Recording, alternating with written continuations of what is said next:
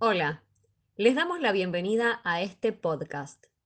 En el episodio de hoy hablaremos de ciberbullying, pensando en todos los adultos responsables de niños y adolescentes. Hoy es un día para que podamos debatir este tema tan preocupante que afecta a nuestra sociedad. Principalmente nos vamos a referir a menores de edad, pero tengamos en cuenta que también afecta a personas mayores. Esta problemática nos atraviesa en tiempos donde la tecnología avanza rápidamente. Muchos de ustedes son los responsables de estos niños y adolescentes y los que deben velar por la integridad de ellos.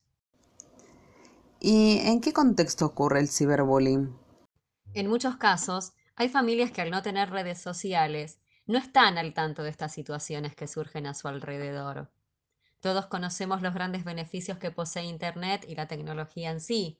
Sin embargo, esta gran red alberga algunos riesgos y amenazas que debemos conocer para poder evitarlos. Las formas más comunes en las que se lleva a cabo son la difusión de falsos rumores, fotos, videos humillantes, incluso se crean perfiles o se realizan montajes fotográficos como los memes, para luego viralizarlos y de esta forma agredir a la víctima.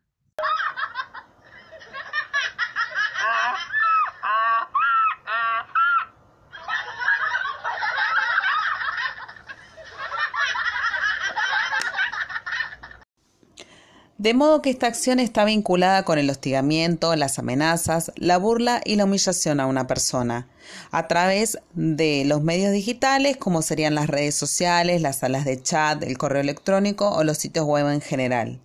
Y las consecuencias que puede generar son miedo, tristeza, estrés, de manera que el daño a nivel emocional en las víctimas del ciberbullying puede ocasionar fobia social y hasta una depresión mayor. Es importante decir que cualquiera puede ser una víctima, sin distinción de edad ni género, por lo que debemos tomar conciencia de la situación y no incomodar a nadie, ni tampoco alimentar este tipo de actitudes, ya que lamentablemente son muy perjudiciales.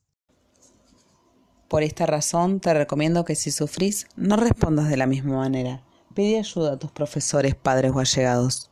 De esta manera, nos despedimos con una frase para que todos tomemos conciencia de nuestros actos y reflexionemos sobre las consecuencias que puede generar agredir a una persona de esta manera.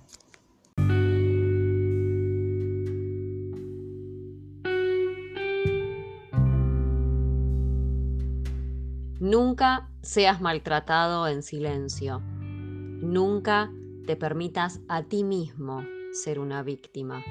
No aceptes que nadie defina tu vida. Defínete a ti.